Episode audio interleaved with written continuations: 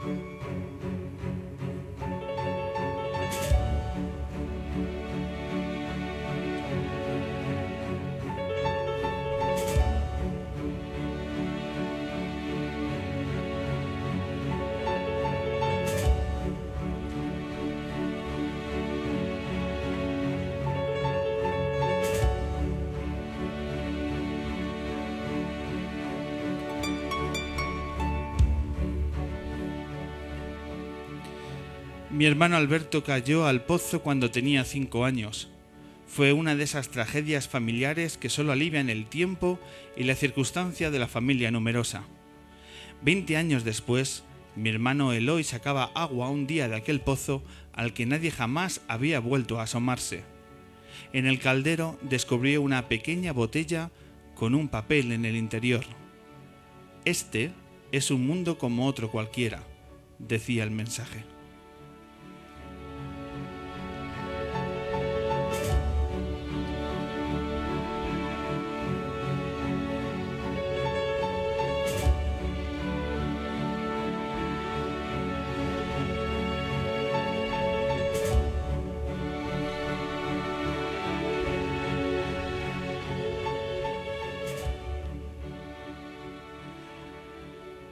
Bienvenidas, bienvenidos a la edición 318 del hombre que se enamoró de la luna, aquí en nuestra casa, en nuestro escenario particular del Café La Palma de Madrid, donde de nuevo nos hemos reunido todas las luneras y luneros de este mundo para disfrutar de dos horas de radio llenas del talento, de la música y hoy también del deporte. Estamos aquí en la sintonía de M21 Radio en el 88.6 de la FM para la ciudad de Madrid y en m21radio.es para el resto del mundo mundial. Hoy la luna se asoma a las canciones, a las nuevas canciones de esa maravillosa voz que es L, el nuevo disco de L aquí en directo en El Hombre Luna.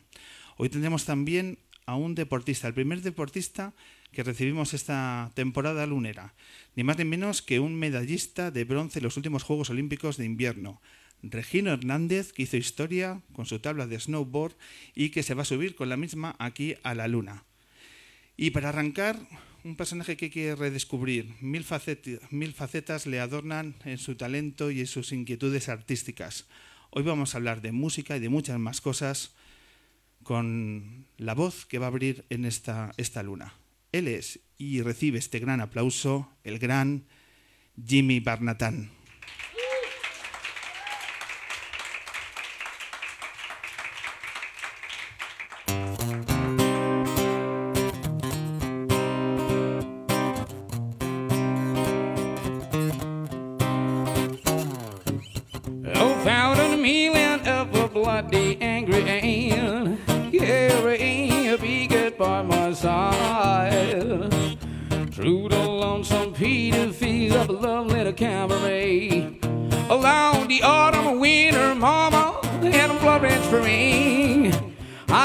Feel pretty, and you can feel little Joe.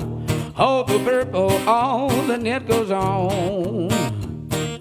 Try to way to soap my with an ill comb. Everybody move go that way. I'm a ow, ow, ow, ow.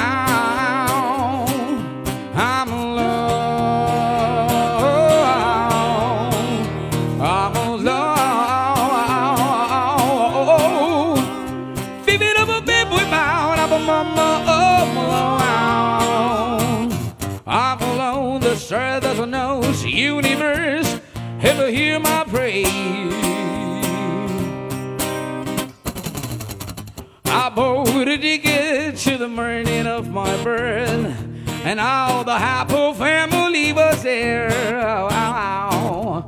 Every little raindrop was a memory of me. Oh, I just heard I could, I'll let out free. I can see the road, baby. I'm a turning it a bush. And down to heaven, sir, to cry. And I can see the faded riding right down over me. Oh, mama, just an overlive. I'm all out,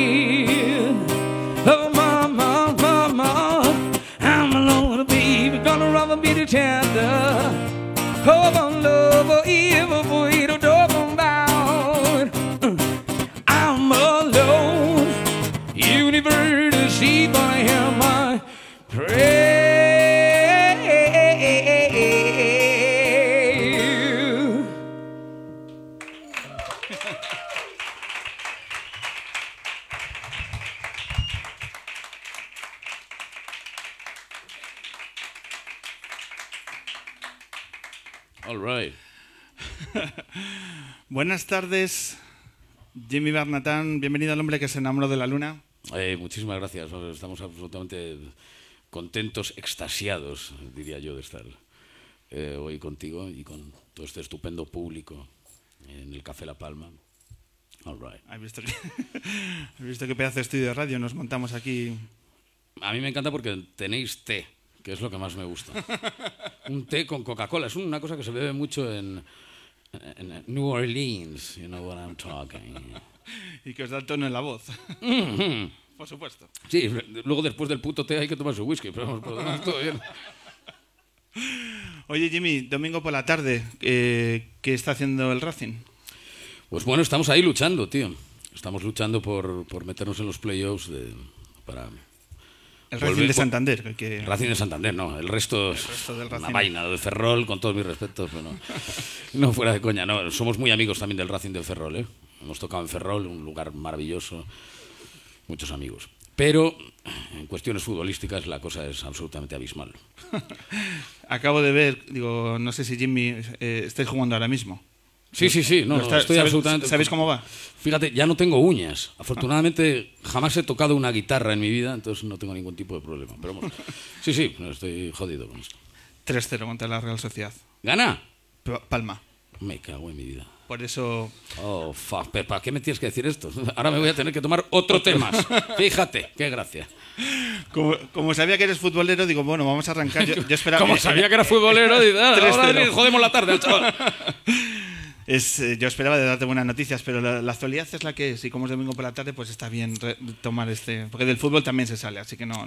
Sí, no, no, yo, yo- yo lo tengo complicado. Lo te, te juro que lo tengo complicado. Soy muy futbolero, muy forofo, muy hooligan. Lo sigues mucho. Absolutamente. Del, Sí, Racing, sí, no. del Racing y del Madrid, además. Efectivamente, sí, pero porque ser del Racing de Santander implica, queridos amigos, queridos niños, eh, eh, tener un alma merengona. Porque el Madrid es lo que es gracias a jugadores de mi tierra. ¿eh? Olvidaos de los mm, brasileros, los argentinos, papá, la concha de mi hermana, da, da igual. Eh, los cántabros hemos hecho escuela en, eh, Chamartín. Esto da pie a hablar de, de las ciudades que marcan tu biografía. Estamos hablando de Santander, de Madrid. Entiendo que también Nueva York es una ciudad que quizás es la responsable de que hoy estés con una guitarra eh, visitando los escenarios. Bueno, sí, Nueva York desde luego que ha marcado, y ahora ya hablando un poco en serio, eh, efectivamente lo que tú dices. eh, yo- la primera vez que yo canté delante de, de individuos fue después de... fu- fue en una iglesia, en una iglesia muy pequeñita en Harlem, una iglesia mínima, infecta. No era casi ni iglesia, era ca- casi como un piso. Era todo muy precario, alejado completamente del, del glamour de las túnicas púrpura y de todo eso que salen las películas. No. Yo realmente lo que quería era. Pues yo fiché a una Titi.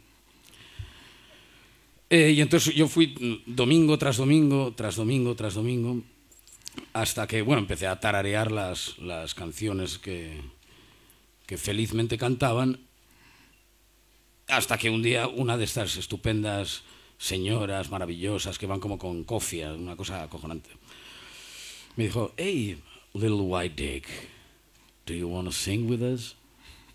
I said, hello, mama, thank you so much. Entonces, come on, come the next Sunday and you will sing with the chorus.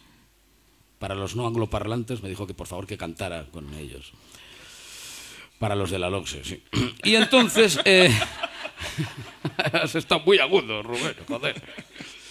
Y total que el puto domingo siguiente, pues, pues canté con ellos. Yo, insisto, lo que quería era tirarme a una chati que había ahí, que era maravillosa, una negrita espectacular.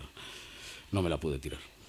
Eh, y, pero sí, creo que el orgasmo fue mucho mayor eh, después de cantar en esa iglesia y de que los mismos músicos que estaban en la banda con, con, el reverendo y haciendo los oficios y tal, me dijeran, ok, now you know the church, but you have to know the street. O sea, all right. Entonces me llevaron a una jam session a un lugar mítico de Nueva York, que es el Arthur's Tavern, donde perdí mi virginidad. Musical, Pero musical, musical. musicalmente siempre. Sí, nada, había echado un casquete antes, pero nada, una, una cosa de 15 años. Pues. Y fue muy, muy cachondo y muy divertido, sí. Y desde entonces, eh, cada vez que voy a Nueva York, que... ¿Vas asiduamente? Ah, o sea, sí, sí, totalmente. Voy una vez al año. Eh, durante mucho tiempo fui más veces, porque mi abuela vivió allí, entonces tenía la oportunidad de... Tuve la oportunidad de, de empaparme un poco con toda la imaginería norteamericana, cultural, eh, no solo la musical, sino también evidentemente la cinematográfica y la, las artes plásticas, la literatura, y, y entonces pues por eso hacemos blues. Y previa, previamente a estas experiencias, a subirte ya a esos primeros escenarios que nos comentas, tú ya escuchabas eh, blues, música negra, era algo que ya está, habitaba en, en, tu corazón, era la música que, que, escuchabas compulsivamente y eso hace que con 14 años ya tenías tu banda de, de, blues, ¿eso cómo se consigue? Una macarrada, macho. Hacíamos blues, pero también tocábamos cortatu, o sea, era, era un descojono. Éramos como the funky, punky, bluesy bitches. Nos llamamos Carontes Ferry. Sí, fue la primera banda y efectivamente viene todo un poco por eso, porque eh, cuando algunos compañeros de clase estaban escuchando a Take That, afortunadamente yo conocí a Aretha Franklin. Entonces, diferencia abismal, joder, no me jodéis.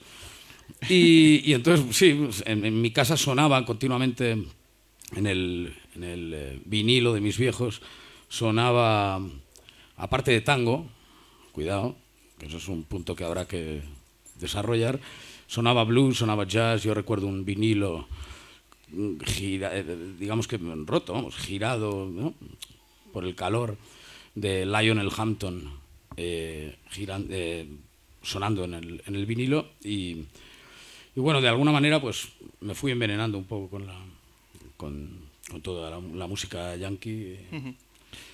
Eh, te voy a pedir un favor y también ese favor te, eh, va a tomar forma de regalo. Te cuento un secreto. Vale. Es que eh, dos miembros de, de mi equipo, ¿Sí? posiblemente los que mejor viven del equipo, estos me interesan.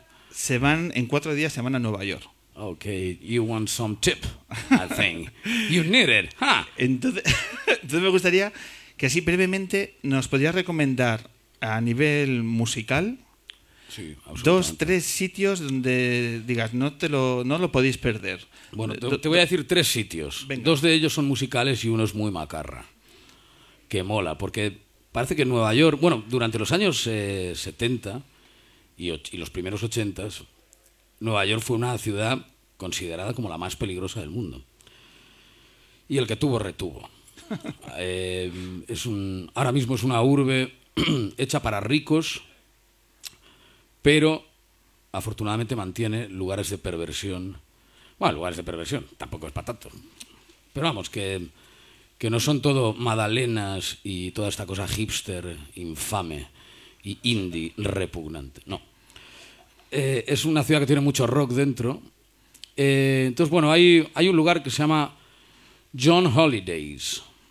y está, verás tú ahora mi Alzheimer, pero está en el East Village, es realmente conocido. Es un sitio genial porque hay burlesque todas las noches eh, y también hay, hay música en directo. John Holidays, he dicho, ¿verdad? John Holidays, sí. Sí, sí. John Holidays. Es un lugar maravilloso donde se reúne pues, una, escala, una calaña absolutamente inefable, pero digamos que tiene ese espíritu neoyorquino eh, divertido. Luego hay un lugar en la primera avenida, entonces estamos hablando de, de una, de la zona, digamos que eh, East Village es casi con el puente de Williamsburg, eh, entonces hay un lugar que se llama Alphabet City donde de repente en las calles que van, como sabéis, una, dos, ¿no? primera, segunda, ¿no? dejan de llamarse así. Imagínate cómo es el sitio. Están las Mercy Houses, que es, en una de ellas eh, nació Jay-Z. Son lugares eh, complicados, con cámaras. en fin.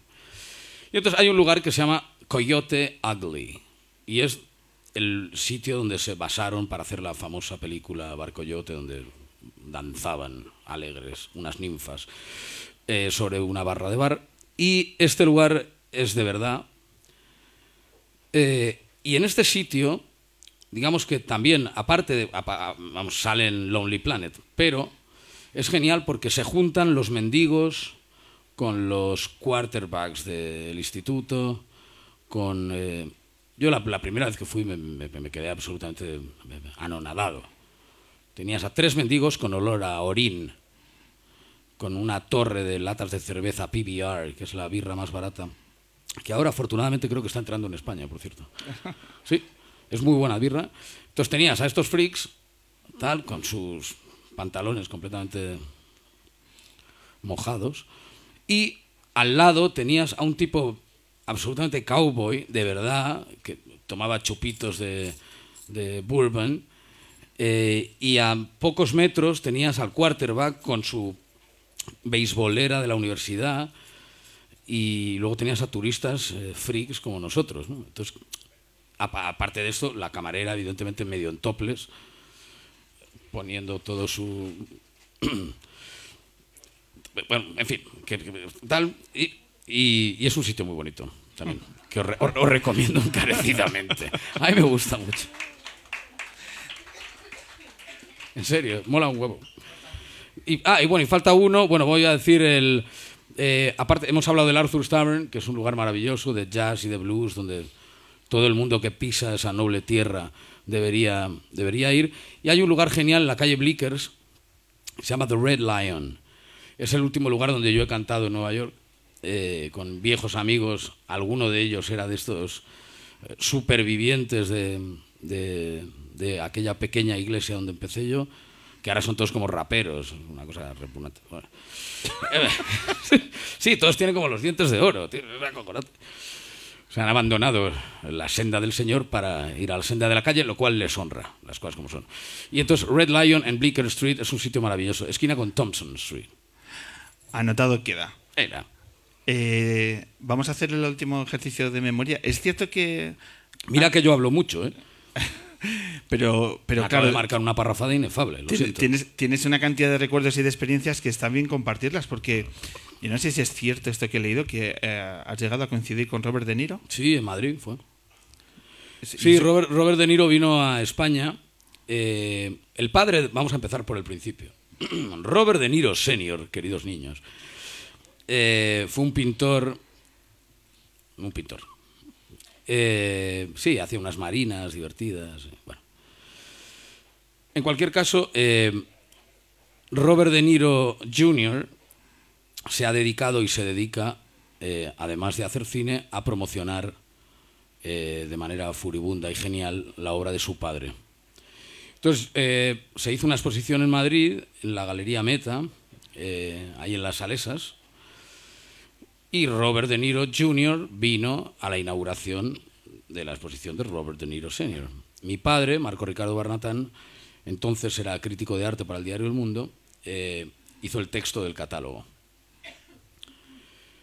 Y evidentemente pues, estábamos invitados todos al magno evento pues para conocer al señor Robert De Niro, joder. y así fue.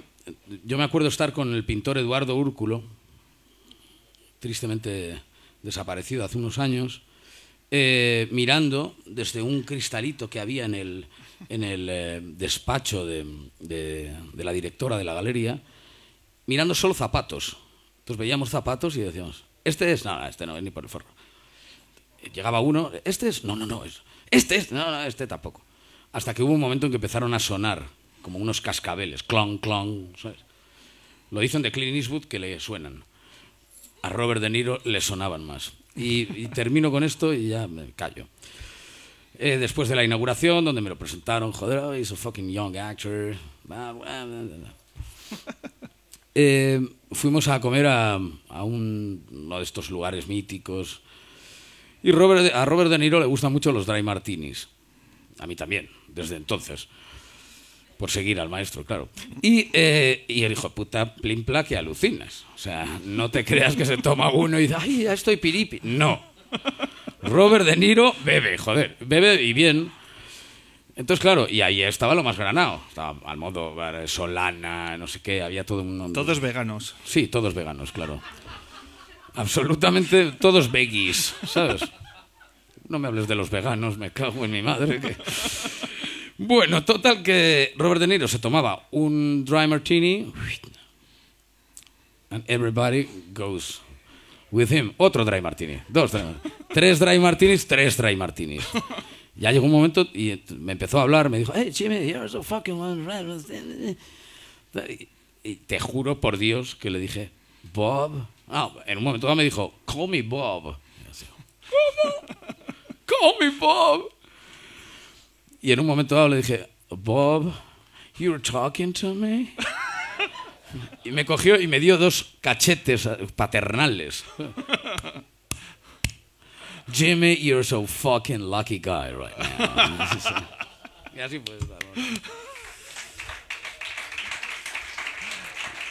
Ya no le volví a ver, joder. Bueno, un montón de experiencias, un montón de conciertos, porque hablamos de que con 14 años ya tenías tu blanda de blues y te ha dado para hacer hasta un concierto para celebrar tus mil bolos. Sí, hace un año y pico. ¿Cuántos, cuántos van ya? Estoy muy mayor. 1103 he contado yo. Eh, ¿1103? ¿Has contado? Sí. más o menos. Es muy posible. Yo creo que sí, ¿no? Gazpacho está aquí. Por ahí- 1103, por ahí estamos. 1120, no sé, sí, ¿Cómo, por ahí. cómo- cómo se consigue, Jimmy, eh, alcanzar con una banda de blues una cifra tan increíble como llegar a más de mil conciertos a lo largo de tantos años? Hombre, currando, básicamente. Eh, somos la puta working class del blues. nosotros. Y hacemos muchos, muchos bolos. Eh, muchos muy satisfactorios, eh, con mucha gente, pero también saboreamos el fango. Y es lamentable que en un país como este, donde hay un nivel de rhythm of blues absolutamente increíble, donde hay unos músicos excepcionales, donde se valora mucho más fuera lo que hay en el género, mucho más fuera que aquí. Eh, ¿Eso por qué es? no lo sé. Eh, realmente igual es que los grandes medios han cerrado el abanico que durante los años 80 tuvieron abierto. Porque en los años 80 tú girabas el dial y tenías al Loquillo, tenías a Alaska, tenías a Wherever You Want. Quiero decir que podías variar, eh, tenías a Rebeldes, pero también tenías a, a la canción italiana y al bel canto, whatever. Eh, yo creo que el, el abanico ha sido cerrado para a ver, es un instrumento más del sistema para dirigir a las masas y es así, y es terrible. Eh, a mí el- de- hay bandas que no solo tocan bien y hacen una música excelente, sino que tienen unas canciones que te revuelven por dentro mucho más que a mí me gusta que no me quepan en la boca. ¿Cómo es la movida? Que me quepan en la boca. Ok, mamá. A mí me gustan mayores, eso es, que me quepan en la. Quiero decir que es todo. eh, eh, forma parte de la red eh, inefable en la, que, en la que lamentablemente vivimos. Y que, bueno, gracias a programas como, como el tuyo, podemos reptar y, y- y librarla mínimamente. Jimmy, te he leído un titular Adiós. impactante, como me parece indignante y bochornoso, la música indie. Sí, me parece una basura la música indie. sí. ¿Por qué? Me parece que está mal compuesta, mal ejecutada y sobrevalorada. En todas sus putas acepciones. Me parece una mierda, básicamente. Lo siento. ¿No hay nada rescatable dentro No, de la para- escena? en- en España no. En España nada. No. Hay una especie de lobby sobre la música indie. Bueno, solo tienes que ver los carteles de los fes- festivales. ¿no? ¿Con qué medios se manejan, por ejemplo, una banda como la vuestra? Mil conciertos y para entrar dentro de un festival, ¿qué ocurre? Porque tienen buen gusto, joder. ¿A qué festivales, por ejemplo, os pueden llamar a bandas como, Hemos como la tocado vuestra? en, en infinidad de ellos. Festi- no sé, evidentemente festivales de género, De obviamente. género, pero no en otros. Pero sí, en otros también. Sí hemos tocado en Sonorama, por ejemplo, que es eh, cuna de... Sí, pero no, pero fíjate por dónde. Sonorama hay muchos músicos, bueno, mucha gente que hace eso, eh, indie, tal. Y, y también hay bandas que hacen música. O sea que... eh, no sé, está equilibrado, es un festival como ecuánime. Hay otros que no, que solo llevan a eso. Bien, oye chico, pues para ti para tu gente, muchacho. Pero insisto que es muy fácil, eh, o que es una música más fácil, joder, a mí no me, a mí no me convence, tío. Yo- y mira que he tratado, ¿eh? Y que he escuchado y me lo han metido por vena. Y, ah. pero yo prefiero a Stevie Wonder, joder. ¿Qué otras bandas de, de blues el gran público se está perdiendo? Pues mira, por ejemplo, te voy a decir, en los últimos años, en el European Blues Challenge, han ganado bandas de aquí. Han ganado The Traveling Brothers, ha ganado eh, A Contra Blues, una banda de Barcelona espectacular. Hay un, insisto, que está mucho más valorado fuera de nuestras fronteras que aquí. Y es muy triste eh, tener que escuchar a Maluma y a toda esa mierda. Lo siento, eso es basura, güey. No sé, a mí me lo parece. Igual es que estoy aquí haciendo una butad y no y estoy en otro universo, pero a mí me parece una mierda. Esto os permite, por lo menos, ese, ese reconocimiento que hayáis fuera, desgraciadamente, que el que encontráis aquí, ¿os permite la posibilidad de, tocar en, el extranjero o también está complicado? Sí, no, bueno, todo está complicado. El mundo de la música no es, desde luego, insisto, mucho fango y no es un camino de rosas. Pero bueno, eh, ¿qué, es fácil hoy? Eh, creo que si uno tiene una... y además un género como el, como el que nosotros tocamos, un género de raíz, es un, es un río con sus afluentes, ¿no? Un género eh, que es un género de pasión, es como el- en eso es en lo único que se parece. No, se parece mucho al flamenco, una polla, no se parece en nada al flamenco. Pero sí, igual se parecen que es un género de pasión y que sacas el puto corazón y lo pones aquí encima de la mesa, que bombee, pum, pum, pum, pum, pum, pum. Eh, no, no sé, a simple vista es otro, es música. Eh, y sí, sí, sí, hemos tocado en el extranjero, hemos tocado en Londres, en Alemania, ahora vamos a hacer Portugal, Estados Unidos otra vez, con la banda. Eh, pero en ningún sitio es fácil, es que no, es que la, la vida es lamentablemente difícil. Ojalá fuera fácil. Eh, y lo que llevamos hecho es a base únicamente de esfuerzo y de, y de curro. Y eso, pues mira, pues tocamos para 50 en un garito, pues tocamos para 50 en un garito. Quiero decir, es Es parte del camino. 50 como para 50.000, güey. Yo me acuerdo en un bolo que dimos en Leganés, en, en Getafe, hace la hostia de tiempo. El primer bolo que daba yo no era con los cocuners, era el primer bolo que daba yo enfrente de pues, un escenario de la hostia, tal, con su pea, buah. Estaba yo, vamos, tres lexatines, 25 gin tonics, fatal, tronquete. Y, y no vino nadie, pero nadie. O sea, una plaza inmensa en Leganés, sector 3. Cuidado, se me ha quedado aquí grabado. Y no vino ni Dios. Joder, pero ni Dios, o sea, ni Dios es ni Dios. No, cien- no, no, cien- no, no, no. Ni un alma. Y me acuerdo que el batería, Angelito Olivares, ha tocado con mucha peña y tal, me dijo, muchacho, hay 13 personas. Y yo, ah, y era un crío, crío, crío. Bueno, para 13 como para 13.000.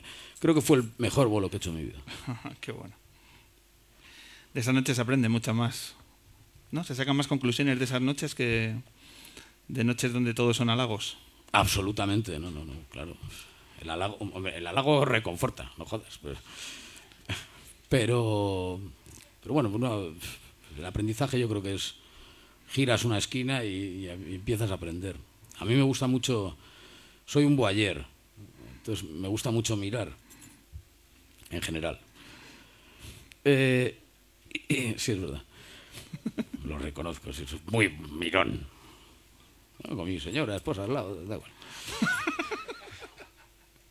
Pobre mía, está curada de espanto. Bueno, y- y- pero me gusta mirar para, para aprender, joder. Porque aprendes mucho de las historias de la gente. Yo, en bueno, en los libros que he escrito y tal, a mí me gusta hablar de las historias pequeñas, de las historias que no son las de los grandes protagonistas o las de la- la- las historias de, del, ni siquiera del actor secundario, sino del extra, de la figuración que no tiene frase. Eh, me gusta desviar la cámara de los protas y ¿por qué no hablamos de ti?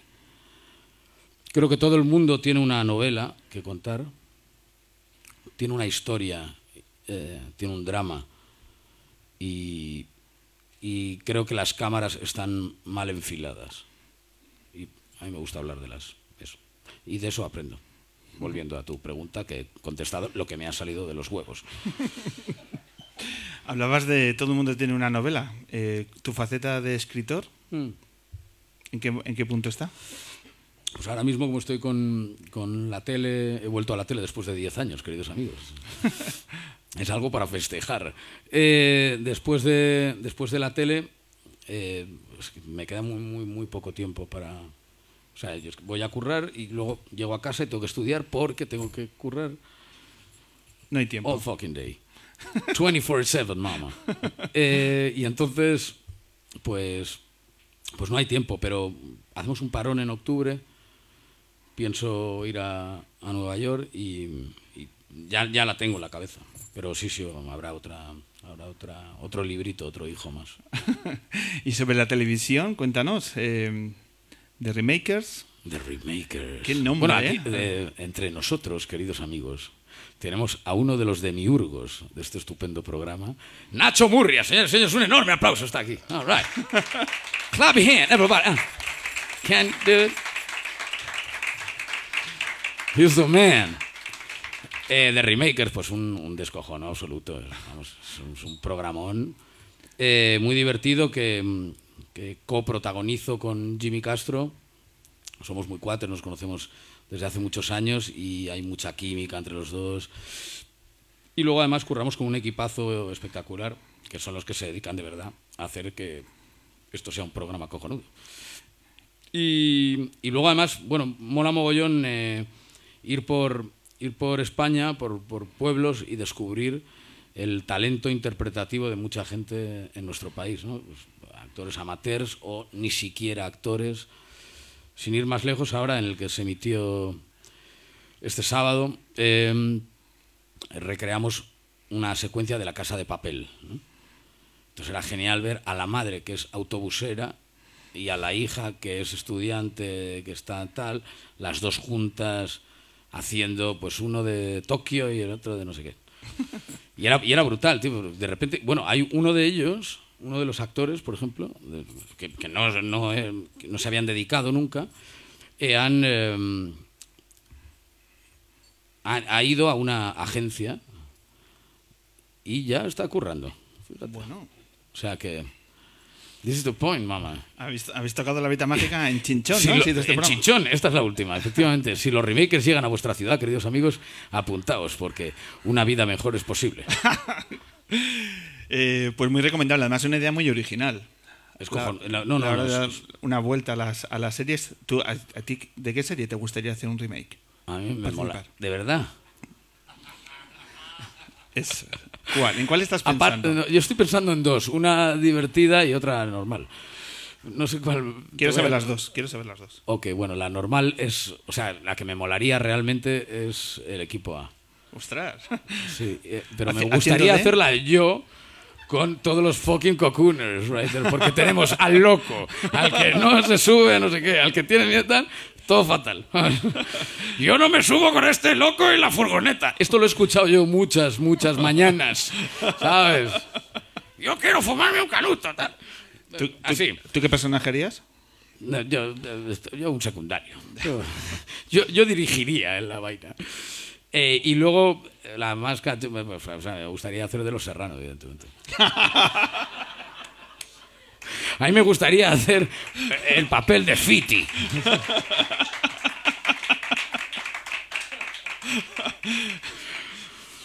Ahí hay, ahí hay un programa, ¿eh? Ahí lo veo, lo veo. Esto es la hostia. Para que son de A3 eh, media. desviar, pero... Pero sí, sí, hombre, sí, un descojón. Y por último, antes de, de volver a retomar eh, las canciones, eh, hay disco próximo, hay disco que se acerca. ¿Cuánto queda y cuéntanos? Porque que es un proyecto también muy especial. Es un proyecto muy cachondo. Eh, a mí me llama un día un señor, al que yo no conocía, Sergio Barrejón, me dice, oye, vamos a hacer una peli que trata de un tipo oscuro, eh, dueño de una empresa que está en la quiebra, luego empieza a descubrir que alguien se la está jugando, eh, se enamora de una, una limpiadora nocturna en su, en su edificio. Tal. Eh, y yo solo veo blues y rock. Y me encantaría que hagáis Jimmy Barnatan and the Cocooners eh, la, la banda sonora. Pipan. Bueno, pues, pues, no sé. En vez de decirle, sí, evidentemente, claro que lo vamos a hacer. Bueno, pues pásame el guion, haciéndome el interesante y tal. Perdón, perdón, una pregunta. Creo que hay una pregunta. Una Hay una pregunta, esto es- Sí, qué bonito. Abrimos, abrimos el, el micrófono. Dígame. El jefe se estrena el día 2 de julio. Ínclito. Eh, Inclit Journey at the Calendar. Porque es mi cumpleaños, nada más. El día 2 de julio. Bueno, total que de repente, eh, pues pum, leemos el guion, eh, se lo cuento a los muchachos, digo, oye, macho, nos, nos han eh, encomendado esta empresa. Y, eh, y, bueno, pues nos pusimos a sus órdenes. Realmente es como la... Es, curioso, porque para una banda tener que componer temas con directrices es complicado. Yo les he dicho muchas veces a los cocooners, digo, ah, amigos, ya sabéis lo que es un actor. Porque el actor, sí, él crea. Yo odio a los actores, eh, cuidado. Absolutamente. Es una calaña infame. El actor crea, pero siempre con la- los tips del, director. Y de alguna manera el músico que crea, nosotros hemos compuesto, Rubén ha compuesto eh, muchos de los temas de la, de la peli, eh, pero creas con, con, unas, con unos, eh, ¿cómo se dice esto? Unas aristas, ¿no? Unos parámetros, efectivamente, donde, de donde no te puedes salir, y eso mola. O sea, el trabajo ha sido muy apasionante, muy divertido, nos hemos descojonado haciéndolo. Encima hemos grabado con Ludovico Bañone, un astro de la producción. Eh, pero claro, de repente hay, sentimientos encontrados para que sepáis lo que siente un hijo de puta de actor todos los días, es su trabajo, muchachos. Somos estorbos imprescindibles. Es así. Bueno, pues estaremos atentos a, a las fechas, right. a las redes de Jimmy Barnatan para conocer pues, los siguientes conciertos y demás proyectos. Y ahora queremos volver a escuchar ni más ni menos que dos temas más right. de Jimmy. Jimmy, ¿qué te apetece tocar ahora? Pues vamos a tocar un tema que se llama Back Way Home. eh, la vuelta a casa. Es un. Bueno, hay muchos colegas músicos de, que, que, eh, todos los domingos en- de repente hay como sentimientos encontrados, ¿no? Cuando, cuando vuelves a casa después de tocar. Eh, es una vida completamente esquizofrénica la nuestra, por eso somos absurdos. No hay más que verme, vamos. Eh, sí. Y, y, bueno, esto es un tema muy cachondo. Y luego también vamos a tocar How Deep Is Your Love, que es el single de nuestro, de nuestro próximo disco, que saldrá el día 8. ¿8? Sí, creo, no, 11. Bueno, no sé, un día de estos. ¿Ves? Como, como para ser mainstream, ¿sabes? Como para tocar en el puto Madison Square Garden, estoy. All right, let's play. Venga, con este aplauso retoman.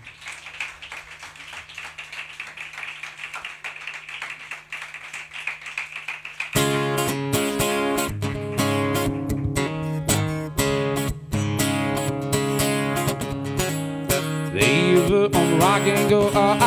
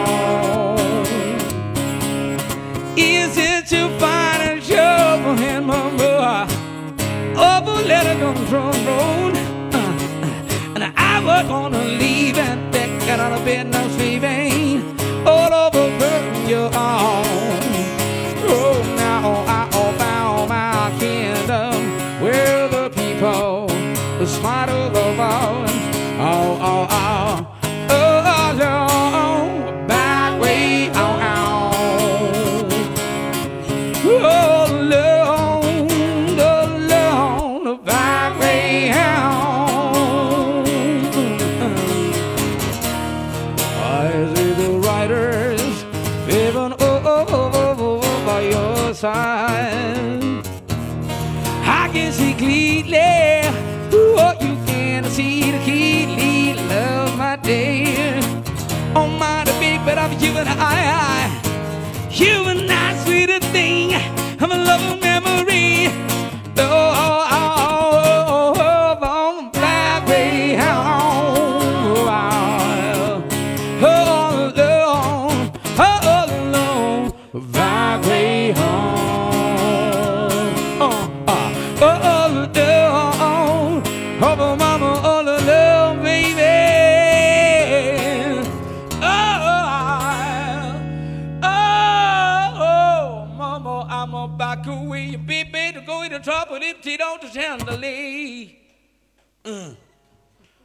I'm a back way home, peace.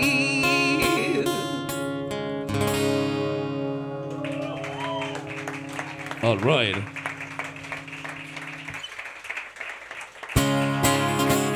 Me encanta el té, amigos. All right. Feeling the time is I believe Here, mama, you'll never turn it back.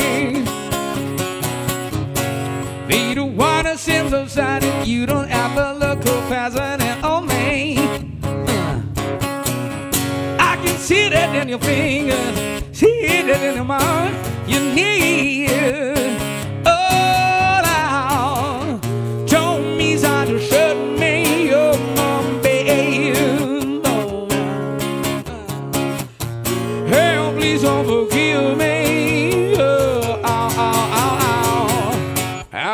deep is your love?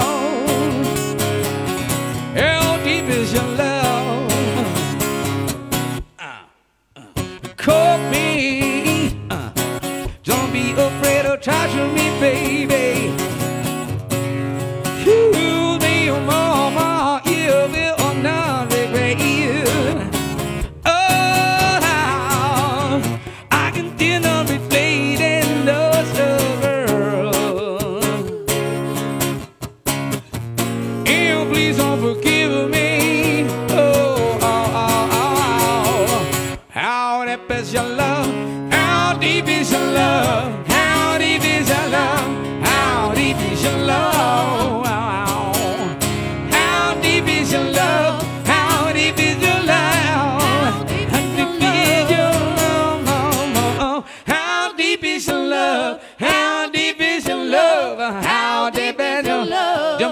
Mop, but I'm a bone. How deep is your love? Jump to the mop, but I did not love. How deep is your love? Jump, jump, jump, jump, you baby. Ooh, how deep is your love? How deep is your love? How deep is your love? How deep is your love? How deep is your love? How deep is your love?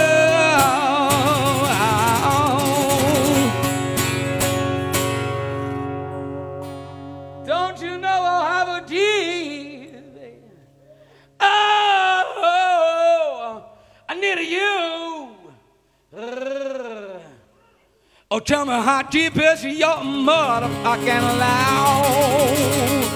beep, bo, bo. Senia San José, Rubén Rodríguez Gazpacho. Es batería. Es el batería de la banda y hoy. ¡Ah! Gracias. Jimmy Barnatal, muchísimas gracias. Un verdadero placer. Thank you so much, my man. Ahora tendremos que tomar unos gin tonics, imagino.